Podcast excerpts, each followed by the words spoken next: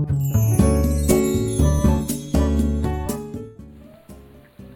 はようございます。滝真由子です。今日は9月18日月曜日の朝です。今日もラジオを聴いてくださりありがとうございます。昨日も暑くて、えー、娘と一緒にちょっと外出したんですけれども、まだ夏みたいでしたね。衣替えとかってもう概念がないのかな、なくなるのかなとか、突然長袖が必要になったりするんだろうかとか、毎日 T シャツとショートパンツを履いている娘を見ながら思ったりしています。さて今日は自分の中の執着や感情的な部分を冷静に見る、まあ、もう一人の自分がいることで自分をコントロールしているというお話です。あの、執着心、いろいろな執着心って誰しもありますよね。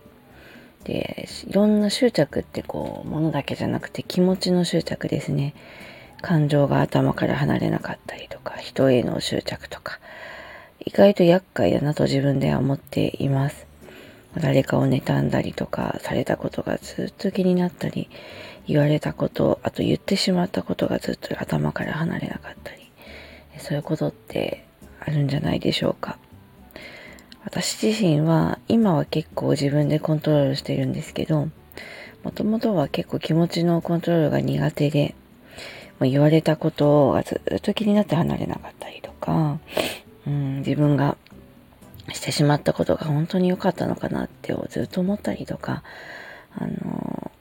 頭の中からそういう感情を消すのがすごく苦手でした。で、その経験からまあ、どうしてもこう精神的に執着しがちな人には、とにかく頭の中でもう考えない、そのことを考えないように、考えない時間を作るようにとか、脳内からとにかく消すように、まあ、他のことをね、あの何かしたり、好きなことをすることで消すようにみたいにずっとお話ししてきました。ところがこう考えないようにって言われても考えちゃうんですとか、消したくても消せないんですって言われるようにもなって、そうかって考えないって結構大変なことなんだなっていうのもよくわかりました。で、じゃあ、どうしようと思った時に、まあ、少し前に自分も結構、まあ苦しい経験があって、もう考えない、本当に苦しいと考えないようにしようと思っても、そうか離れないことってあるなってそっか、こういうことなんだなっていうのがちょっと分かりました。で、その時にやったことは、もう一人の自分を置くことですね。なんかそんなあの、多重人格みたいな変な話じゃなくって、こう、感情的になっている自分とか、何かに執着してしまっている自分を、冷静に見るもう一人の自分を、ちょっとあえて置くようにしました。で、何かに自分が囚われているなと思ったら、もう一人の自分が、あ、また執着してるなとか、まあでも結構ひどいこと言われたから仕方ないよねって。で、もう一人の自分にこう肯定的に受け止めさせて、まあ、気持ちはすごいわかるけど、まあ、そのことばっかり考えても前に進まないから、幸せになれないので、まあ、好きなドラマでも見ようよとか、まあ、子供とちょっと夢中で遊んでみようよとか、もう一人の自分とこうちょっと対話みたいにさせて、とにかくこう否定せずに肯定的に受け止めつつ、まあ、前向きなところに持っていくみたいなことをさせました。でとにかくもう一人の自分には、まあ、否定させないってことはすごく大事で、その上で、まあ、どうやって自分からそれを切り離すか、その執着心を切り離すかというような前向きな提案をさせるようにしました。そうすることでね、かなり、あのー、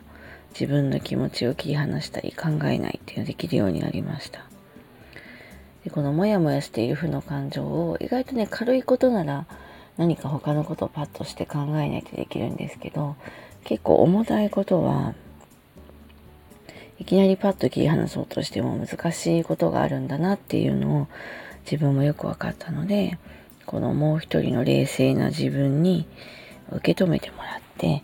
その上で切り離すようにしました。結構ね、面白いもので、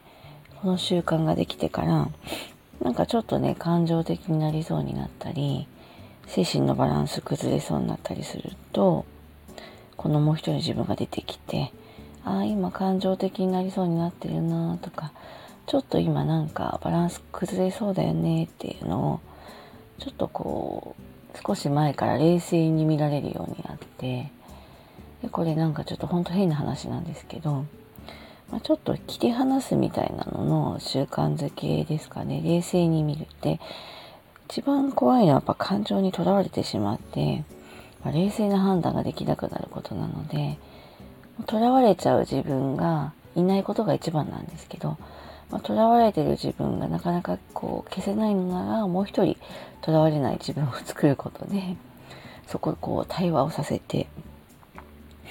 でその中で少しでもその感情からあと執着から逃れられるように、まあ、冷静な自分を登場させることで、まあ、そこを否定せずに受け止めることもできるようになりましたしこうリリースするのもすごく早くなったんですよね。で、まあもちろんこれってカウンセリングとか受けてる方なら、あの、自然にできることだと思うんですけど、まあみんななかなかそんなにカウンセリングとかを受けるわけでもないし、まあほとんどは自分で意外と解決しようと思えばできることでもあるので、ずっと考えてしまうこと、頭から離れない気になることみたいなのを、ちょっとね、冷静な自分と対話させることですごく楽になるっていうのを、あの私も実感しました。で全くゼロにするのは難しい。全くなくすって難しいんですけどまあ日々やらなきゃいけないことたくさんある中で当然そのことばっかりも考えていられないんですよね。なんかふとした時にそういうちょっとあんまりプラスじゃないことがこう入ってくるのってちょっと嫌な気持ちがするので、まあ、そうならないためのまあちょっと冷静な対話というか切り離し術かなと自分では思っています。でこれもまあ私なりのやり方で、もっときっといろんなやり方で皆さんやっているとは思うんですけど、まあ、一つの何か参考になればと思って今日ご紹介しました。でこの辺りノートの、えー、記事にも詳しく書いていますので、よかったら読んでください。ということで今日は自分の中の執着や感情的な部分を冷静に見る、まあ、もう一人の自分がいることで自分をコントロールしているというお話でした。今日もラジオを聴いてくださりありがとうございました。ではこの辺りで失礼します。滝真由子でした。